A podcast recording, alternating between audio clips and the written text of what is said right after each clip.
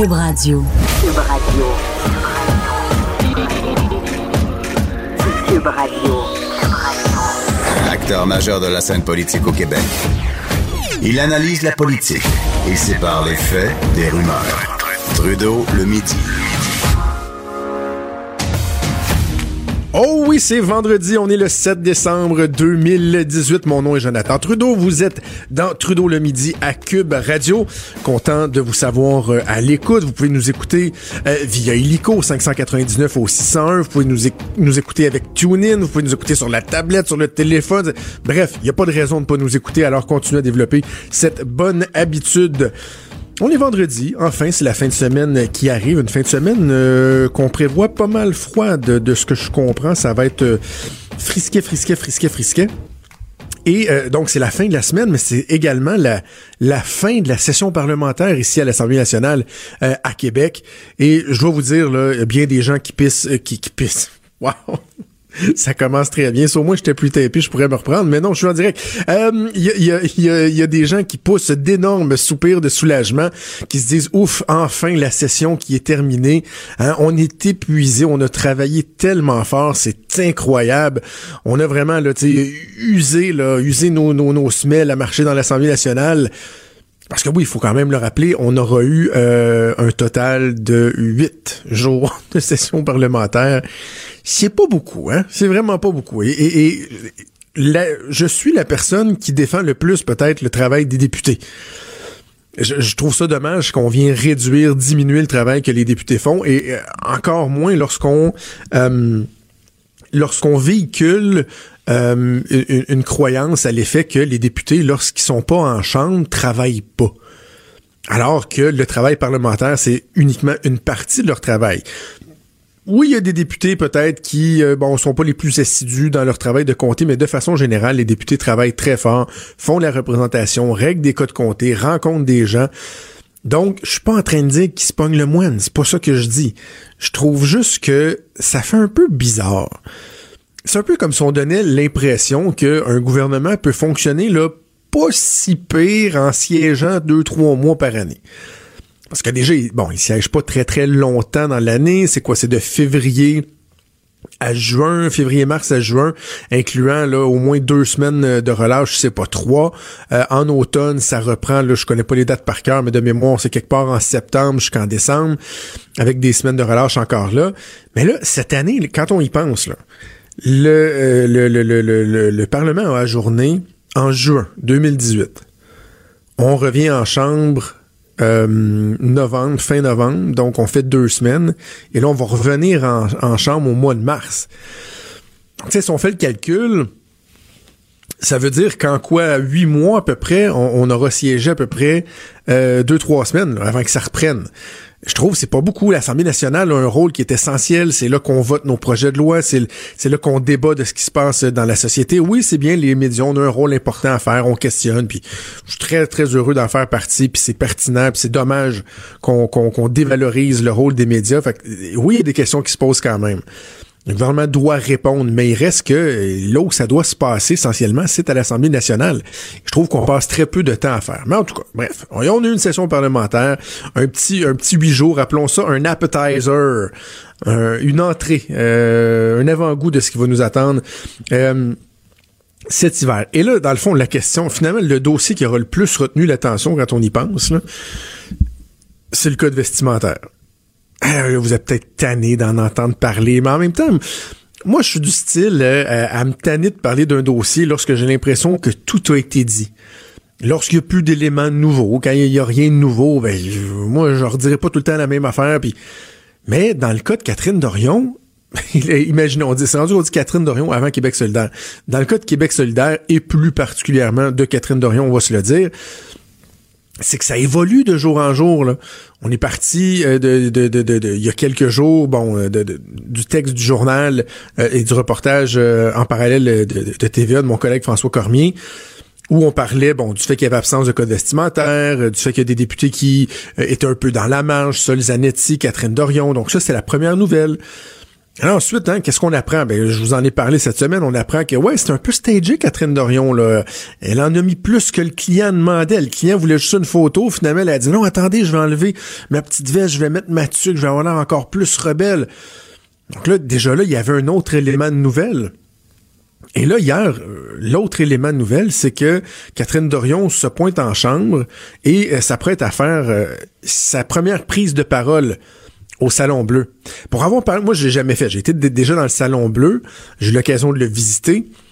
Mais j'ai jamais pris la parole au Salon Bleu. Et demander à bien des députés, soit actifs ou d'anciens députés, vous diront que c'est probablement un des moments les plus solennels de leur vie. La première fois que vous êtes au Salon Bleu, que vous vous levez pour prendre la parole, vous avez la parole, c'est vous. Vos mots vont porter. Vos mots resteront gravés à tout jamais. C'est vrai, j'exagère pas, là. J'embellis pas la patente, là. Vous parlez à l'Assemblée nationale, ça va demeurer dans les livres, dans les archives. Tout ce que vous dites pourra être retrouvé, se remarquer. Je dis pas que vous, je dis pas que vous marquez l'histoire dès que vous vous levez, mais vous êtes un représentant du peuple. Vous vous levez pour la première fois à l'Assemblée nationale. Et Catherine Dorion euh, hier s'était rendue à l'Assemblée à sa banquette. J'étais là dans les tribunes, je la voyais. Elle avait un, je, voyais qu'elle avait un t-shirt avec un imprimé, mais elle avait un veston par dessus, un beau petit veston avec des pantalons. Ben, elle avait ses Doc Martens. Puis bon, je me demandais c'était quoi l'imprimé. Moi, du haut d'en haut, je pensais que c'est, je pensais que c'était un dessin de Mickey Mouse. Euh, pour de vrai, je voyais couleur, je pensais que c'était Mickey Mouse. La période de questions termine et euh, vient, bon, dans le feuilleton, le tour à Catherine Dorion de prendre la parole. Qu'est-ce qu'elle a fait? Elle a enlevé son veston. C'est pas parce qu'il faisait trop chaud, là. T'es pas dans un sauna, pis elle disait, oh my god, je suis tombé nerveux, j'ai chaud, je vais en enlever une pleure. Non, non, non, non, non, non, non commence à la comprendre, la game. C'était de la provocation, pure et simple. Catherine Dorion voulait faire son petit show, voulait faire parler, avait un petit message à passer, là, en mettant le nom d'un poète franco-canadien. Mais c'est parce qu'à un moment donné, ça a plus de fin à cette, programme, à cette euh, provocation-là. Où euh, allons-nous nous arrêter? Mario Dumont qui euh, soulevait des questions fort pertinentes ce matin en, entrevue avec Dutrisac où il disait, mais là, euh, c'est quoi? Est-ce que chaque député qui veut épouser une cause ou poser une question sur un dossier va arriver avec un T-shirt à l'effigie du groupe qu'il représente ou des idéaux qu'il qu'il défend? on va arrêter ça où, là? On la trace où, la ligne? Et le problème, c'est qu'il n'y avait pas de ligne euh, qui pouvait être tracée. Parce que ce qu'on a appris aussi cette semaine, bon, ben, c'était que c'était au bon vouloir du président, finalement, qui qui dit bah ouais tu sais euh, je m'attends à ce que vous respectiez certains codes puis on se dit de toute façon, les gens les gens ont assez de sens pour comprendre que lorsque tu es dans l'enceinte de, l'Assemblée nationale, il y a un minimum à respecter. Pouvez-vous croire, ça c'était dans le journal avant-hier, je, trouve que ça n'a pas été assez repris, pouvez-vous croire que Catherine Dorion et Sol Zanetti n'auraient pas été éligibles à faire le Parlement étudiant? c'est quelque chose à chaque hiver dans le temps des fêtes et je trouve ça merveilleux il y a des jeunes qui s'inscrivent au parlement étudiant. Ils passent euh, quoi une semaine je pense à l'Assemblée nationale ont l'occasion de jouer le rôle du gouvernement de l'opposition préparent des projets de loi il y a même des périodes de questions en chambre. Et il y a un code vestimentaire. Catherine Dorion et Sol Zanetti des députés euh, pleins et entiers là full fledged comme on dirait en anglais de l'Assemblée nationale, des, représentants officiels du peuple, auraient pas été éligibles à faire le Parlement étudiant parce qu'ils auraient été euh, en contravention du code vestimentaire. Faut le faire pareil, là. Faut le faire. Donc, bref, là, le, président de l'Assemblée nationale euh, qui, qui devra intervenir, et quand je vous dis qu'il y a du nouveau, là, dans les dernières minutes, euh, le whip de, de, la CAC a dit en, en, point de presse, a déclaré que il faisait officiellement une intervention auprès du président de l'Assemblée nationale pour lui demander euh, de se pencher là-dessus, que hier, Catherine Dorion avait carrément contrevenu aux règles en se présentant en t-shirt. J'imagine que on va peut-être plaider aussi le fait de l'imprimer en disant que euh, l'imprimé euh, portait un message, donc que c'était pas que pas acceptable. Ça, c'est Éric Lefebvre, le whip du gouvernement Kakis, qui a dit ça. En terminant sur Catherine Dorion, parce que maintenant on va avoir fini d'en parler ou pas. Euh, je reviens à Mario Dumont qui disait ce matin qu'il avait l'impression, lui, qu'il voit clair dans le jeu de Catherine Dorion. Que son but, dans le fond, c'est de, de, de, pousser le bouchon, de pousser ça à la limite, et d'en arriver à se faire carrément expulser du Salon Bleu. Vous savez, si vous, avez écouté mon entrevue avec Jean-Pierre Charbonneau plus tôt cette semaine, je disais, me semble le président a pas assez de ça arrive-tu? Ça arrive-tu le président expulse quelqu'un? Est-ce qu'il a les moyens de le faire? Puis M. Charbonneau me disait, oui, il a les moyens, un avertissement. Je pense que c'était deux ou trois avertissements. Et tu peux être carrément expulsé du Salon Bleu. Et là, Mario, lui, dit, je pense que ce qu'elle veut, c'est d'être une espèce de martyr politique et de se faire expulser du Salon Bleu pour pouvoir après ça aller dans la rue et dire regardez là, moi je tente de porter la voix du peuple, je tente d'avoir un message indifférent, de m'opposer aux élites et aux façons de faire traditionnelles. Ça ressemble ça à Donald Trump en passant? Hein? Donald Trump, on le voit comme le méchant gars de droite, le mais en termes de façon de faire, c'est pas la première fois que je fais le parallèle. Là. Catherine Dorion, Donald Trump, même combat. Euh, donc, se présenter en martyr, parler des médias qui la jugent, qui, je pense que la théorie à Mario est pas fausse. Mais moi, je vais même aller un pas plus loin. Je pense que Catherine Dorion n'a aucune espèce d'intention de terminer son mandat à titre de député. Je pense que Catherine Dorion n'a jamais eu l'intention, en tout cas si c'était le cas, ça a été éphémère en Titi, n'a jamais eu l'intention euh, de faire de faire changer les choses par son action parlementaire. D'arriver, de, oui, de bousculer, d'amener des idées différentes, mais de dire, moi, je vais m'assurer, par exemple, que quand le gouvernement euh, fait une loi, moi, je serai là en commission parlementaire pour apporter un angle différent, pour euh, m'assurer que les gens que notre base militante représente davantage, bon, les, gens plus pauvres, euh, les gens que certains vont considérer comme étant dans, la marge, les minorités, que tous ces gens-là soient bien représentés et que euh, les personnes, des fois un peu trop portées vers une pensée étroite de, de fonctionnaires ou de politiciens traditionnels, m'assurer que le reste des gens puissent être entendus, modifier des projets de loi, me dire, regardez, dans cette loi-là, là, il y a mon empreinte. J'étais en commission parlementaire, j'ai fait mon travail, j'ai posé des questions en chambre, j'ai fait des points de presse, j'ai rencontré euh, en privé mes, euh, mes euh, les, collègues du gouvernement et j'ai fait changer les choses. Non, non, non, non, non. Catherine Dorion, ce que je vois là, venez pas me faire à croire que c'est ça son intention. Elle veut faire parler d'elle. On comprend de plus en plus que Catherine Dorion passe avant Québec solidaire parce que même Manon Massé l'a dit là, dans son bilan de fin de session qu'elle a l'impression que ouais, finalement, on aurait peut-être aimé ça parler plus d'environnement. Là. Elle ose pas blâmer ni Catherine Dorion, mais accroche un petit peu les médias. Mais je pense qu'il trouve que la Catherine apprend de la place. Là. Mais Catherine Dorion, non seulement je pense que oui, elle veut peut-être éventuellement là, se faire expulser, mais imaginez la mise en scène d'ici un an, deux ans, avant la fin de la session après, par exemple, ça fait expulser. Et là, il claque la porte. Elle annonce qu'elle a tout fait. Que malheureusement, elle réalise que la politique, telle qu'on l'a fait aujourd'hui, est inaccessible pour des gens comme elle, donc inaccessible pour le peuple. Et là, elle va devenir Sainte Catherine devant l'Éternel. Sainte Catherine d'Orion, priez pour nous. Pas qu'est-ce qu'elle va faire après, elle va peut-être refaire du slang, des pièces de théâtre, des livres mais assurément, elle se sera créée euh, un fonds de commerce, une valeur marketing inestimable, en plus d'être tellement vénérée par, par ses proches et les gens de la gauche, les gens qui représentent l'idéologie qui est la sienne. Je vous le dis, là, moi, le plus je la, puis je la regarde aller en chambre, elle a l'air de s'emmerder. Fait deux semaines, j'ai l'impression qu'elle se demande vraiment ce qu'elle fait là. Mais par contre, dans le reste de ses agissements, ça, on sait. Je pense qu'on sait où ce qu'elle s'en va. Quand Trudeau parle de politique, même les enfants comprennent. Jusqu'à 13h, vous écoutez Trudeau le midi. Cube Radio. Amenons donc la discussion un peu plus loin pour le fun. Exploitons un autre angle avec euh, mon collègue euh, maître François-David Bernier, euh, l'animateur de J'appelle mon avocat à Cube Radio. Salut François-David. Salut Jonathan.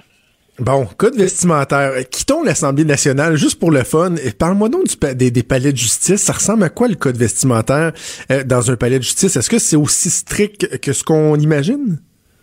Oui, c'est assez strict. Il y a un code, là, donc euh, on se casse pas trop à la tête.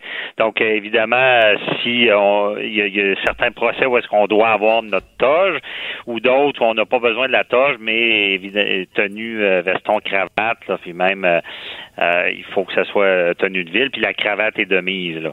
Qu'est-ce qui détermine si c'est la toge? Comment? Qu'est-ce qui détermine si c'est la toge ou veston cravate? C'est selon le Ah, juge? ben, c'est selon la gravité? c'est- C'est- ça dépend où, euh, ben, en civil, ça dépend où on est dans le procès. Quand on dit on est au procès au fond, ça veut dire le, le vrai procès. Là, ça prend la toge. Euh, et avant ça, on pas besoin de la toge pour ce qui est de des, recours, euh, des, des requêtes euh, euh, en cours d'instance qu'on appelle. En criminel, on a toujours besoin euh, de, la, de la toge. Et en droit familial aussi, on a toujours besoin de notre toge. C'est des règles Est-ce comme que, ça. Est-ce que t'as plaidé, toi? Tu sais, t'es un avocat plaideur. Oui, oui, oui, moi, c'était mon, mon, mon fun, c'était de plaider. Là, quand, Quand quand tu mets une toge, là, est-ce que ça, ça, tu sais, en anglais, ils disent, euh, it's bringing your A game, là, tu sais. Moi, j'ai fait du théâtre, puis des fois, on pratiquait, puis t'as t'as l'impression que ton personnage, pas tant, mais là, un coup que tu mets ton costume de scène, et là, tu rentres dedans. J'ai l'impression que quand Ouais. t'enfiles la toge, ça, ça doit te donner un, un petit swing, là. Oui, ben ça, ça donne un peu de prestance, d'où le- l'expression les effets de toge là. Ah, ben Et oui. euh, oui, puis des fois c'est trop de- grande pour toi, ben là ça fait l'effet inverse. Parce que faut, faut comprenez vite comme ça, il y a deux sortes de toges. Il y a la toge anglaise que tu as le petit veston est ouverte. Celle-là, je l'aime bien, ça donne le, le pouvoir. Et l'autre, la toge française qui est vraiment comme une robe de chambre. Moi, je l'aime moins elle. Je me sens en robe de chambre, euh, donc ça fait pas l'effet euh, de te rendre meilleur. Mais, y a-tu euh, des avocats qui sont habillés en mou en dessous de ça, ben, c'est ça, c'est ce que j'allais parler des codes. Même quand le code est écrit, il y en a qui essaient de le défier pareil, parce qu'on a eu des avis là, au palais de justice, là, dans les palais de justice, ils ont averti les avocats, ils ont dit une toge, là, euh, on met pas ça par-dessus euh, des Bermudas, là, puis euh, on n'est pas en gogoune dans la toge, là. C'est, il y a eu des avertissements, ou même des jeans euh, dans la toge, là. Ils veulent que ça, soit quand même des, des pantalons euh, foncés, puis euh, il y a des règles. là. Mais il y en a qui ont essayé d'abuser. Il y a des avocats qui arrivaient l'été, puis pas de problème. J'étais en petite chemise hawaïenne avec les, les Bermudas, je toge par-dessus avec mes gougounes, je vais plaider, puis ça fait la job, si on peut dire, mais non, ça passait pas euh, même là. Est-ce qu'il y a un code vestimentaire pour les témoins, les euh, accusés et les jurys? Jurys. Oui, ju- mais jurys. il y a, il y a un décorum, là, un code vestimentaire. Bon, tu sais, je vais vous donner un exemple assez euh, qui était dans les médias, là, en lien avec le, le- le voile là, islamique. Là. Il, y a- il y Mhm. il y avait une juge qui avait dit bon que c'était pas convenable en cours en, en vertu des, des règles du, du code. Mais et, et là, évidemment, ce, ce- ce commentaire-là a généré un gros, gros débat. Mais non, sinon, la- la- le témoin peut pas arriver avec sa casquette. Il y a, il y a une façon euh, de s'habiller. C'est sûr que c'est pas tant défini. Là, c'est souvent même les avocats qui vont dire à leurs clients, écoute, euh, c'est important, donc on veut bien paraître quand c'est important, donc euh, essaie de mettre une petite chemise propre, là, puis euh, ça va mieux, euh, ça va mieux passer, disons. Ben, c'est encore là, c'est le respect des institutions. C'est- ça, c'est le respect des institutions, puis c'est de mettre les règles, puis on, on comprend, tu sais, je, je comprends qu'on, justement à l'Assemblée nationale, on parlait, on avait plus de perruques, puis ci, puis ça, mais dans notre société, il y a des niveaux d'habillement, puis euh, un certain habillement de ville, je pense, est, de mise.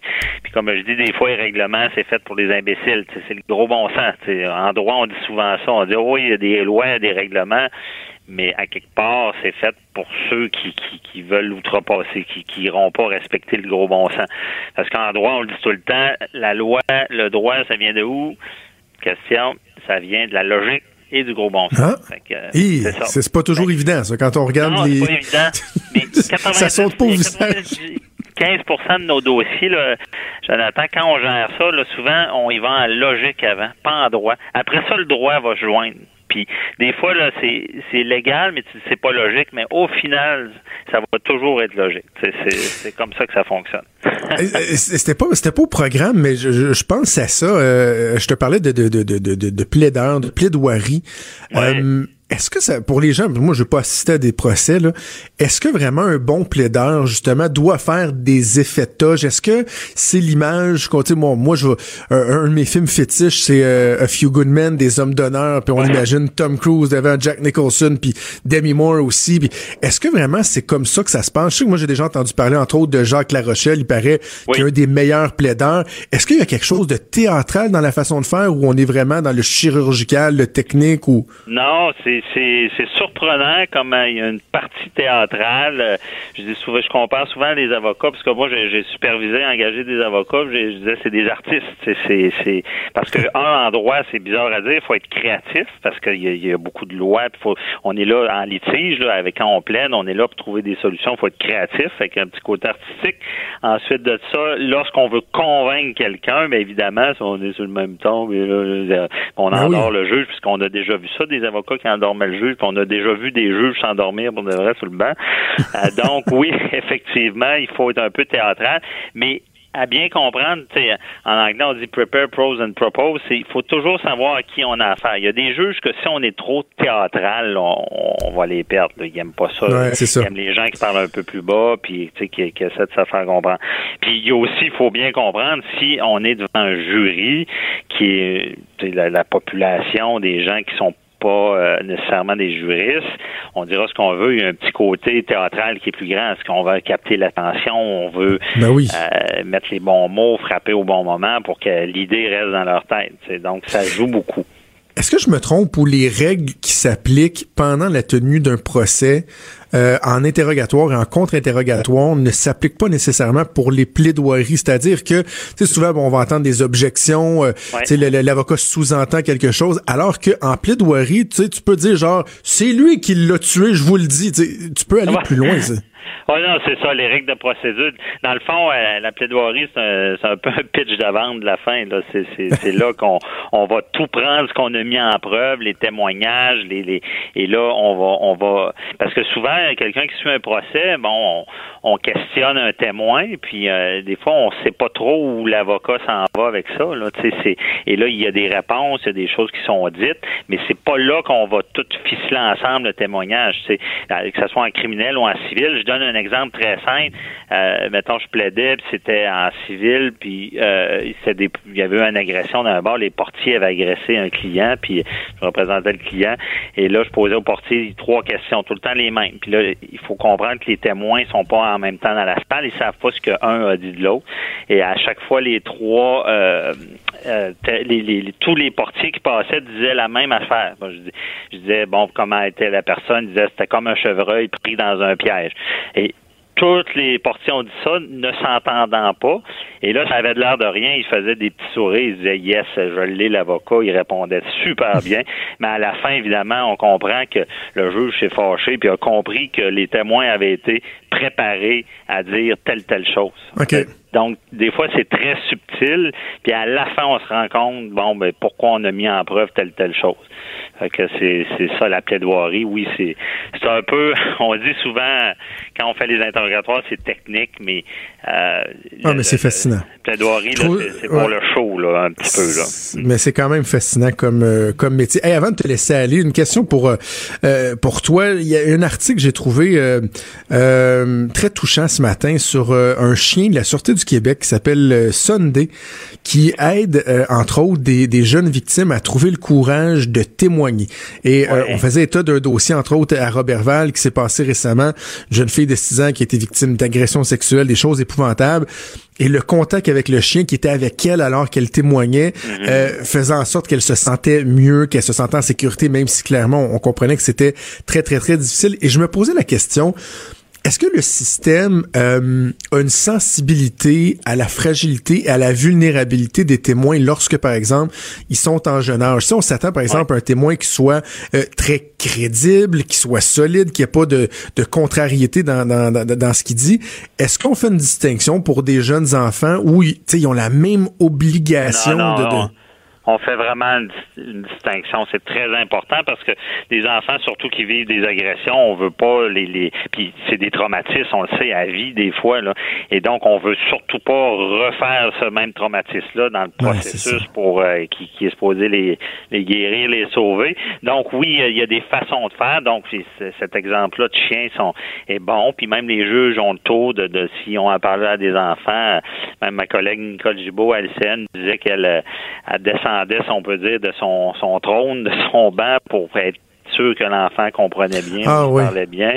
Et comprenez aussi que la loi sur la protection de la jeunesse permet même en criminel de, de prendre des mesures là, pour protéger les enfants en, en, bas âge, euh, jusqu'à allant même des fois jusqu'au ce qu'on appelle du oui-dire, tu sais, de, de, de, faire parler quelqu'un qui l'a entendu parler, là, pour éviter qu'il soit euh, traumatisé. Mais tout ça en respectant les droits, il faut, faut que ça soit bien fait, parce qu'il faut aussi respecter euh, la personne les droits là, c'est ça. Ouais. Non, oui, assurément. Non, ça prend quand même une certaine rigueur, mais je suis rassuré de savoir que quand même on, on, on tient compte justement de la fragilité puis des surtout et tu l'as bien dit des impacts que le témoignage peut avoir. On veut pas créer d'autres blessures euh, en essayant justement de de, de, de, de, de, rendre justice. Hey, euh, en fin de semaine, euh, j'appelle mon avocat. Tu reçois une actrice que j'aime beaucoup, je trouve une des meilleures actrices au Québec, Mélissa Desormeaux-Poulain, qui va te parler de son rôle dans l'émission Rupture. Oui, c'est ça. Elle a accepté de venir me parler de, de c'est quoi se mettre dans la peau justement d'une avocate en droit familial, un droit qu'on sait explosif parce que il y a de l'argent, des émotions. Pas, et c'est pas facile pour ces avocats-là qui sont souvent même plus des psychologues que des avocats. Et elle, elle vient nous expliquer de son côté extérieur comment qu'elle s'est mise dans, dans leur peau puis comment qu'elle elle a presque appris un langage juridique pour pouvoir bien jouer tout ça. Là. Ça sera très intéressant. Je vous invite à être là. Hey, bon, on écoute ça, on écoute ça dimanche. J'appelle mon avocat. Hey, ah, J'adore ça, parler des dessous du système euh, avec toi. Oui, parler de l'actualité, ah, mais parler de, de comment le, ben la justice se fait. J'aime beaucoup ça. On se redonne rendez-vous vendredi prochain. Merci François David. Parfait, merci Jonathan. Bye bye. Salut Maître François David Bernier. Vous, vous pouvez écouter tous les dimanches à J'appelle mon avocat. Trudeau le midi. Joignez-vous à la discussion. Appelez ou textez. 187 Cube Radio. 1877 827 2346. Bon, là, euh, je vais faire quelque chose que j'aime pas nécessairement, mais que je pense qui est utile. Euh, J'ai toujours pensé que le rôle d'une personne qui a, qui a un micro, qui a une plume ou qui a une tribune, c'est pas de donner des leçons on peut euh, donner notre opinion, euh, euh, s'inscrire en faux contre certaines idées, mais moi, j'ai toujours essayé de pas tomber dans le donnage de leçons. Je trouve que trop souvent, entre autres à la radio, on écoute des gens qui vont carrément nous dire quoi penser qui vont juger les gens qui pensent pas comme eux. Ça, moi, je suis allergique à ça. Je peux trouver qu'une une, tel type de pensée euh, est, pas bonne, mais je vais essayer de, de, de, de l'articuler, d'argumenter, de faire valoir mon point à moi, mais d'émettre un jugement sur les gens ou de donner des, des leçons, j'essaie de tenir loin de ça. Probablement que des fois la ligne est mince. Probablement que des fois il y a des gens qui ont l'impression que moi aussi je tombe là-dedans. Mais je vous le dis là, j'ai une sensibilité à ça. Je veux faire attention à ça. Mais euh, je, veux, donc revenir sur une, discussion qu'on a eue euh, à la joute hier. Et, je, trouve qu'il y a un angle qui est, euh, important d'aborder. Euh, on parlait du, du reportage de la collègue de TVA, Bénédicte Lebel, sur une école qui était dans un état lamentable. Je pense que c'était dans le nord de l'île. Je me souviens plus c'est où du nom de l'école. Mais il y avait des photos carrément dégueulasses des si vous l'avez pas vu je vous décris un peu la scène, par exemple des plafonds dans des salles où il y a des élèves complètement moisis. Vous voyez plus de noir que de blanc sur le plafond. Des thermomètres au mur où il y a de la crasse, de la moisissure qui fait en sorte que tu vois comme plus le thermomètre en arrière d'espèce de grillage. Euh, même chose, euh, des, trous dans les murs, euh, les abreuvoirs dans les toilettes, les gros abreuvoirs circulaires, la, la moisissure dans le fond. C'est pourri, pourri, pourri. Bref, euh, vous et moi, on voudrait pas passer nos journées là-dedans. On n'accepterait pas de passer nos journées là-dedans. Mais nos enfants, eux, le font. Et donc, hier, je débattais avec euh, Stéphane Bédard. Et là, Stéphane avait, puis je, je, blâme pas lui, je vais juste vous rapporter pourquoi j'en suis arrivé à cette réflexion-là. Stéphane disait, ça n'a pas de bon sens, on peut pas accepter ça. Et euh, il y a quelqu'un qui doit rendre des comptes. Il faut trouver le coupable. Il faut savoir pourquoi on en est rendu jusque-là, comment ça se fait qu'on a euh, accepté ça. moi, mon point de vue est le suivant. On peut effectivement essayer de comprendre ce qui s'est passé. Mais essayez pas de trouver un coupable ou une personne. Il n'y a pas un fonctionnaire au ministère des Affaires municipales, euh, au ministère de l'Éducation, pardon, qui, lui, d'année en année, en fait, depuis quoi, 20 ans, parce que pour en arriver dans un état comme ça, là, on s'entend que ça s'est pas fait du jour au lendemain.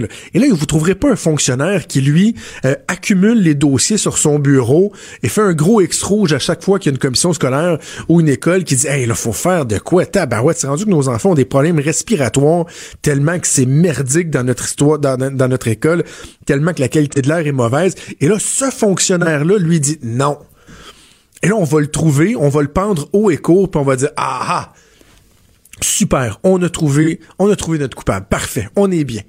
Peut-être qu'on se demandera même pas, puis finalement on fait quoi avec les écoles, mais au moins on aura été capable d'accuser quelqu'un, de faire le procès de quelqu'un, de le rendre coupable. Mais notre nombril, lui, là-dedans, quel rôle il joue?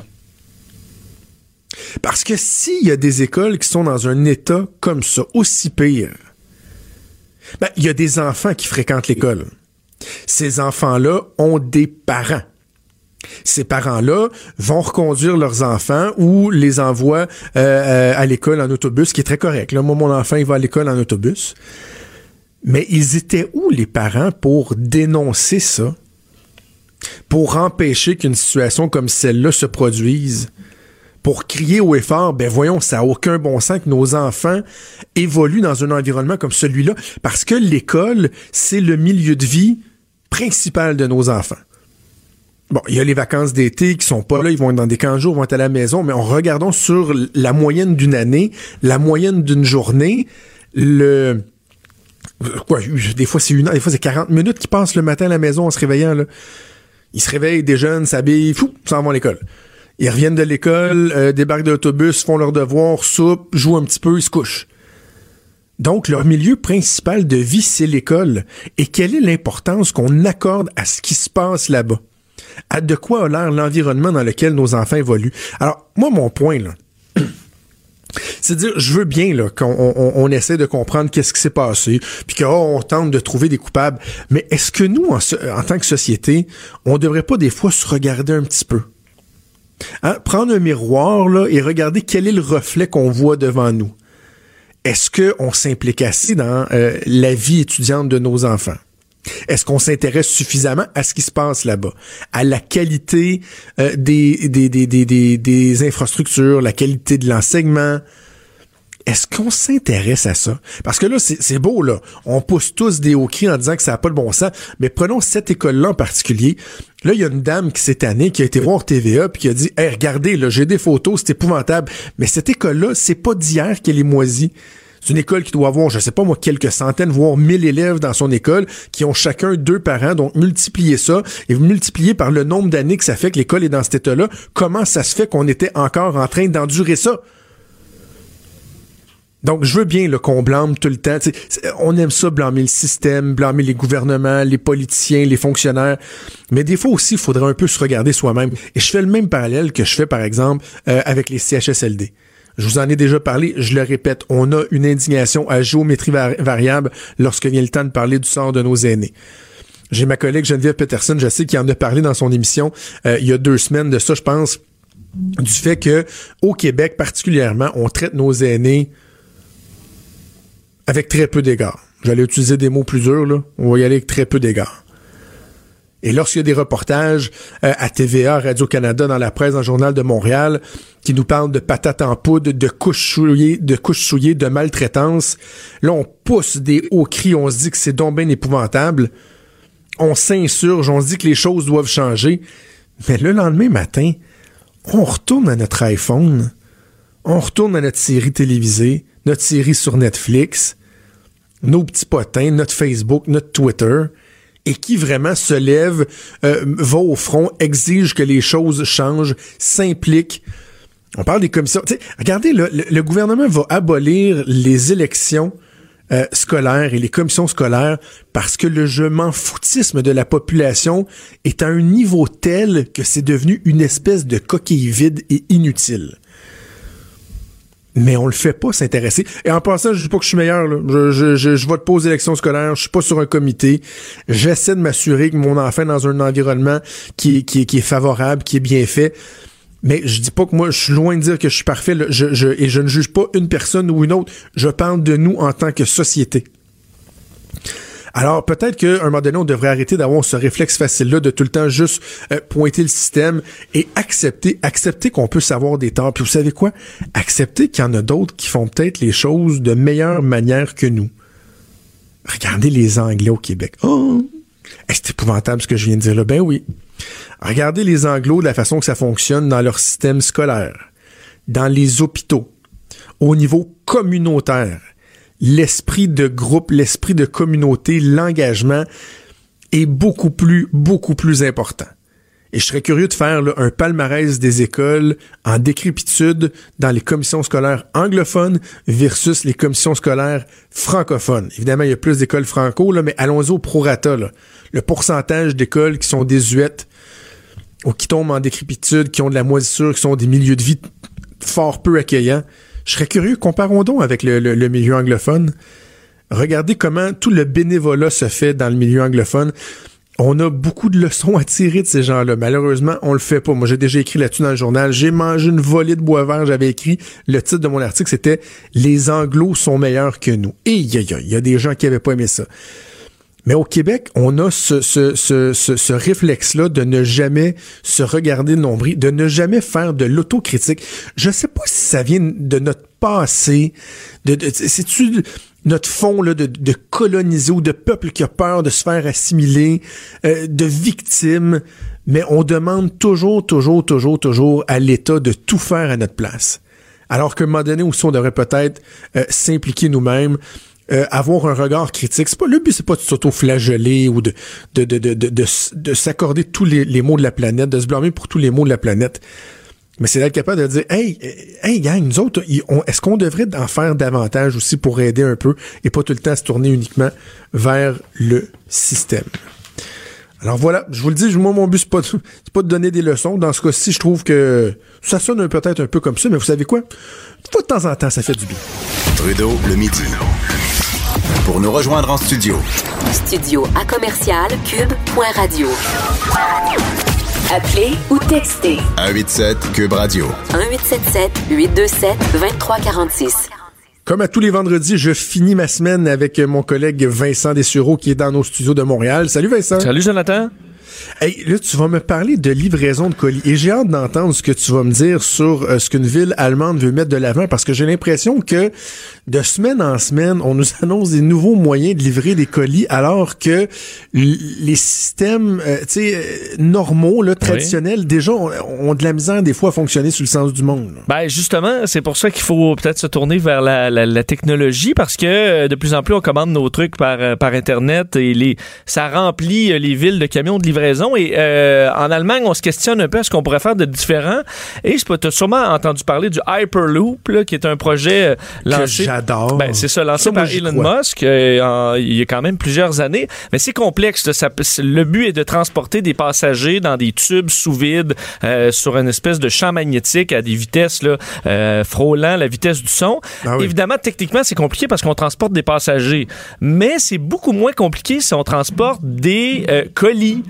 Euh, et c'est ce que la ville de Hambourg va tester en, en parce qu'eux se demandent est-ce qu'on pourrait relier notre port euh, qui reçoit des quantités euh, incroyables de marchandises et les principales villes allemandes avec une espèce de tube sous vide, un peu comme on avait là dans certaines entreprises. Ben oui, c'est ça, ça existait. Le courrier interne s'acheminait comme ça. Exact, mais en version là, gigantesque, on pourrait transporter des colis comme ça à 1200 km heure dans des capsules euh, en fibre de carbone. Alors là, c'est pas, écoute, c'est pas, on n'est pas dans le lointain futur parce qu'on fait une piste d'essai qui sera entre comme deux zones importantes du port euh, d'Hambourg. C'est un projet qui va coûter 7 euh, millions d'euros prêt en 2021 et euh, l'objectif est d'ensuite déployer ça à travers certaines villes allemandes et ça permettrait, on dit là, juste le, premier projet de libérer 4000 livraisons, en fait 4000 voyages de camions par jour. alors évidemment, tu as un effet sur l'environnement parce que c'est c'est c'est important, mais aussi sur le trafic parce qu'on dit là on l'enlève une quantité impressionnante de camions euh, des routes. On libère les routes pour les voitures et euh, comme ça, bon, on facilite la vie d'un peu tout le monde. Imagine le délai là, de te promener d'une ville à l'autre à 1200 km/h. Il n'y a pas de problème et ton colis est en sûreté. Et là, donc, il arriverait dans un centre de dans d'autres centres de distribution qui, eux, feraient la, la, la, la livraison finale Exact. au porte-à-porte. C'est vraiment pour le long transit. Là. On fera pas des tubes partout entre les, euh, entre les Ben là, maisons. c'est ça. C'est ça que je pensais. Mais- là. Je trouvais que c'était un peu poussé. Non, mais imagine entre, mettons, Montréal et Québec, là, euh, moi qui fais la 20 à toutes les, euh, à chaque semaine, euh, t'enlèves des camions, et puis je veux pas enlever de travail aux camionneurs, là, on parle de quand même dans quelques années, mais imagine, tu- la quantité de marchandises que tu peux envoyer quand ça va à 1200 km heure, c'est parce qu'il y a de la place, là. T'es capable d'en envoyer pas mal. C'est d'ailleurs le principe un peu derrière le Hyperloop, c'est que tu mets une capsule après l'autre, puis ça arrive, ça arrive, ça arrive. Alors, euh, écoute, je trouve quand même l'idée intéressante, ce sera développé. C'est très green, en plus. Oui, C'est green, green. parce que c'est électrique, évidemment. C'est sûr que il y a tellement de questions de sécurité au niveau, euh, au niveau des personnes. Alors peut-être qu'on y avait juste pas pensé de dire, ben peut-être que pour les marchandises, ce serait beaucoup plus simple. Alors en tout cas, les Allemands y ont pensé. Parce que les livraisons en drone, crois-tu à ça, toi? Parce que je, Ben- je trouve ça un peu utopique, moi, de penser qu'à un moment donné, toutes les pizzas que tu vas te faire livrer, les colis, tout va arriver en drone devant chez vous. Il me semble qu'il y a tellement d'obstacles à un fonctionnement euh, ordonné de, de, de Ben- ça que j'ai de la misère à le voir. Au, au niveau technique, ça, ça me paraît au contraire plutôt simple parce que déjà, les drones Ah oui? sont capables de travailler en horde, là, de se parler entre eux pour pas se rentrer dedans. Ça peut se faire automatiquement. Le problème, c'est est-ce que tu veux, est-ce qu'on veut vraiment ça dans notre vie, être survolé par 1000 drones en permanence qui vont à gauche, à droite, euh, sur tous les toits des différentes maisons puis des bureaux? Dans ma tête, ça représente euh, une vision d'enfer. Donc, à mon avis, on devrait interdire ça, euh, du moins jusqu'à nouvel ordre, à moins qu'il y en ait des totalement silencieux, mais encore là, as-tu le goût de voir ça te promener dans le ciel à longueur de journée? Parce qu'au niveau technique, là, c'est assez simple. Il y a même certains pays qui font des transferts euh, entre euh, des hôpitaux. Ça se fait déjà en Europe avec euh, euh, certains équipements là, euh, qui permettent d'être transportés comme ça. Et automatiquement, ça décolle, un petit pad automatique, ça passe, ça s'en va à l'autre à côté et ça revient. Alors, c'est, ça permet d'éviter le trafic, c'est génial, mais ça pourrait être pour de, disons, dans des cas très précis parce que monsieur, madame, tout le monde, le gars ta pizza, là, moi, je veux pas voir ton drone passer au-dessus de chez nous, en tout cas. Ça m'intéresse pas. Ouais, tu- mais tu vois, l'aspect que tu soulèves là, ça, j'y avais jamais pensé, le, le- le bordel que ça pourrait créer, euh, le, le, le, le- ouais. Mais en tout cas, si jamais ça, ça- vraiment, ça s'implante bien, ça, on, on a souvent dit, par exemple, que les guerres avaient amené des avancées technologiques, que l'exploration spatiale aussi. Là, on pourra dire que euh, la vie carcérale nous aura amené vraiment une avancée parce que la, C'est eux qui ont eu l'idée livraison en de colis avec les drones, c'est pas mal partie des prisons. C'est, vrai, c'est vrai, c'est vrai, c'est vrai. Bon, j'adore ça quand euh, tu me parles de, de théories euh, tous plus crédibles les unes que les autres. Et euh, là, c'est la musique qui peut guérir des rhumes. Ben, as-tu eu le rhume récemment? Je l'ai depuis deux semaines et demie. C'est ça. Ben, je suis très tanné. Est-ce que tu devrais te tourner vers la musique? Le site bustle.com qui s'occupe, qui fait des articles pour les milléniaux, s'était posé, s'est posé la question est-ce que la musique peut aider à, à, bon, à re- se, se bien sortir d'un rhume? Et ils ont trouvé qu'il y avait plusieurs études qui confirmaient. qui allaient dans le sens que oui, euh, parce que la musique aurait des effets euh, qui boostent le système immunitaire et qui nous envoie de la cortisol, donc nous relaxe, enlève le stress qui est déjà pas bon pour la santé et booste le système immunitaire. Le problème, c'est que ce qu'on confirme, c'est que quelques styles de musique encore parce que faudra faire des études plus poussées. Mais la première qui est euh, de l'université de Sussex euh, en Allemagne se, se en fait a travaillé sur un style de musique. Je te le fais entendre. Tu vas voir si toi tu as le goût de, Ah oui, de te soigner comme ça. Can't touch this. Yeah, that's how we living, and you know you can't touch this. Look in my eyes, man. Alors c'est le dance. Je savais pas laquelle te mettre, là, mais bon, le, le dance music serait euh, fait booster le système immunitaire. Enfin, on a fait une étude auprès de 300 personnes. La moitié écoute du dance comme ça, la moitié écoute un paquet de sons random. Ça doit vraiment être ça doit être vraiment plate, là, un paquet de sons, euh, euh, pas, bon, euh, disons, de, Juste, sans rythme. parenthèse, Oui. là, cette chanson-là est épouvantable. Ben non, mais Je déteste. Can't touch this. Je trouve que c'est tellement mauvais. Là. Euh, prenons la même période. Fais-moi jouer euh, Ice Ice Baby de Vanilla Ice c'est 100 la même, fois avant même de me faire jouer. non? Ah non, non, non, non. Je, je, écoute, je, suis- je suis allergique à cette chanson-là. OK, bon. Mais c'est correct. Tu, tu, tu voulais pas mal faire. Non, je voulais tu te faire mis, tu m'as mis plaisir. en maudit, mais c'est correct. On va peut-être se reprendre sur le deuxième style parce que là, Ah, c'est le deuxième style est un petit peu plus calme, celui-là. Je pensais que ce serait Tio Tio Toto avec Africa. Non, c'est le, c'est le jazz. Alors, le jazz, dans une autre étude complètement à part, euh, écouter du jazz relax, donc là on est vraiment dans un beat différent, aurait le même effet, c'est-à-dire booster ce qu'on appelle euh, l'immunoglobuline A. Et ça, ce que ça fait dans notre corps, c'est que ça nous défend contre les toxines. On sait les toxines, hein? Ça fait des ravages. Et les Ah, agents les infectieux, alors comme euh, bon les, des, euh, des différentes infections qu'on peut avoir. Alors, euh, on dit au niveau de la douleur même, ah, ça c'est une étude de Harvard, écouter de la musique nous fait euh, sentir moins de douleur, ou du moins on a moins une perception de douleur, on se sent plus en contrôle, on est moins euh, en danger de dépression. Alors si vous êtes malade Ouais. là, en ce début décembre, ben écoutez, euh, écoutez du dance ou du jazz. C'est un plaster, dans le fond, c'est un plaster. Ça te guérit pas. Ben oui, ça te guérit parce que si ça booste ton système immunitaire, ça te guérit pour vrai.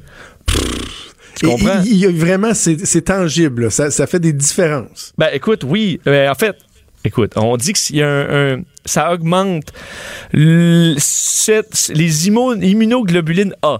Est-ce que ça les augmente au point de te faire arrêter d'avoir le rhume? Ça, on n'est pas rendu là. Ce qu'on sait, c'est que euh, ça augmente euh, un anticorps qui semble jouer un rôle positif dans la lutte au rhume.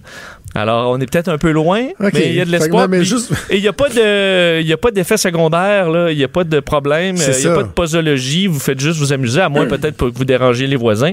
Mais euh, en général, c'est bénin. Alors pourquoi même. vous en priver? C'est précieux ce que tu nous dis là. là. Tu pognes un rhume, tu, euh, tu te mets un suppositoire pour être sûr, tu sors la discographie d'MC Hammer puis de Kenny G puis t'es sûr d'être dans top ton shape deux salon, heures après. tu te sens bien, t'as pas mal, et le lendemain, t'es guéri. OK. Pas pire, hein? Ah, on revient aux livraisons, tiens. Euh, Oui. On va finir par où on a commencé. Euh, la nourriture la plus livrée de 2018. Ça, c'est aux États-Unis, c'est Oui, au Canada? c'est aux? États-Unis. Grubhub, qui est un géant de la livraison, là, avec 14 millions de, de- de clients, euh, servent dans, dans 1600 villes. Ils font à chaque fois un top de ce qui est le plus trendy de l'année en termes de bouffe, c'est-à-dire l'augmentation par rapport à l'année dernière. Et ce qu'on se rend compte, c'est que cette année, le grand perdant, c'est le bœuf. Il n'y a aucun dans le top 10 qui a du bœuf. Et le numéro 1, c'est un plat VG. Alors, c'est le... Oui, tu... tu- tu- Euh, euh, non, je... un plat VG. un plat VG. Euh, Hmm. ben, le, le couscous. ben, t'es- c'est le, le burrito au bin. Euh, les Américains aiment beaucoup ça, les bins. Hein? Ouais, un bean burrito, un burrito aux fèves, euh, c'est le numéro un, d'augmentation de 300 devant le poké. Évidemment, ça, on, on en voit partout euh, maintenant. Euh, Quelle et- mode, hein? et ça le- va disparaître dans pas long, ça. Et le deuxième gagnant, c'est le poulet, parce que le poulet se retrouve dans 6 des 10 avec, écoute, les burritos de poulet, sandwich au poulet, le poulet et, et- et- avec des gaufres, poulet parmesan et compagnie, et le chou-fleur. Le chou-fleur est là deux fois avec un bol de riz au chou-fleur et du chou-fleur buffalo. Ça, c'est très populaire. Euh, et au niveau des, des déjeuners, c'est le jus detox qui est bon, alors que detox, ça Ben n'existe pas. Écoutez n'importe quel scientifique qui va vous le dire. Mais Et, non, euh, là, chez Gwyneth Paltrow, là, puis Ben- euh, l'autre actrice qui est Jacinthe René, là, oubliez ça. C'est ça. Et chez la bouffe de fin de soirée, c'est les jalapenos farcis. Et ça, je dois dire que je suis bien Ah, d'accord. oui. Alors, ça méritait euh, sa place au soleil, je pense, pour le. Ah, c'est bon. Hey, merci Vincent, on se reparle le lundi et surtout on t'écoute euh, cet après-midi à 15h avec Mario Je Dumont. serai là. Cube Radio.